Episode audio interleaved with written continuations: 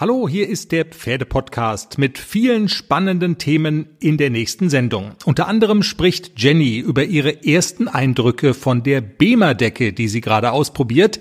Eine Decke, die eine heilsame Wirkung auf Pferde und ihre Wehwehchen haben soll. Er hat ja dieses verletzte Bein und der war erst noch so ein bisschen, hast du gesehen, er horcht so in seinen Körper rein, was passiert denn da hinten?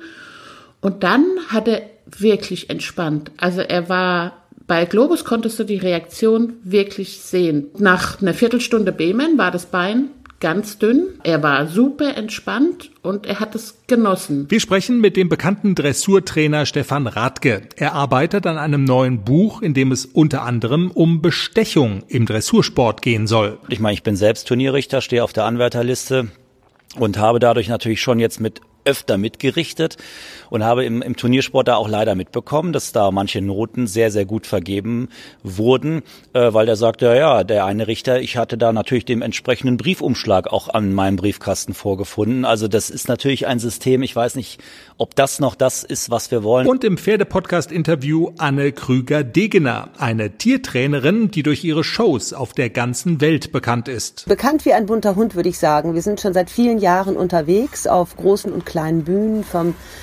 König von Schweden bis Sultan vom Oman haben wir etliche Veranstaltungen bereichern dürfen. Anne Krüger-Degener hat ein Buch geschrieben, Wenn Pferde Komplimente machen. Wir besprechen mit ihr unter anderem, wie man Pferde richtig lobt. Die neue Folge des Pferdepodcasts am Montag, überall, wo es Podcasts gibt.